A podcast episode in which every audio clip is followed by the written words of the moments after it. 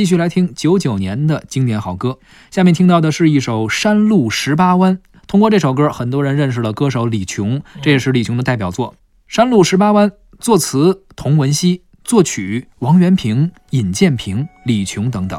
说到这首歌啊，其实早在九零年的时候啊，这首歌的歌词就已经写出来了，嗯还发表在了《长虹》这本词刊上。嗯原名叫《土家的路与歌》，而直到十年之后啊，这首歌才被谱上曲，嗯改名为《山路十八弯》，也成为了一首经典的作品。嗯，这个歌呢，好像是我们听过比较早的原生态的作品吧。嗯，那个时候好像还没有原生态这个概念。对，包括它的唱法也是对，挺但是那个唱法肯定是原生态，是吧？你嗯搁现在听就是个原生态，是它很粗糙，嗯而且呢，听着听着呢又有很多的这种地域的特性。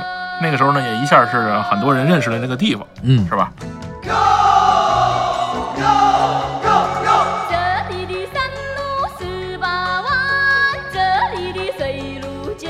烟火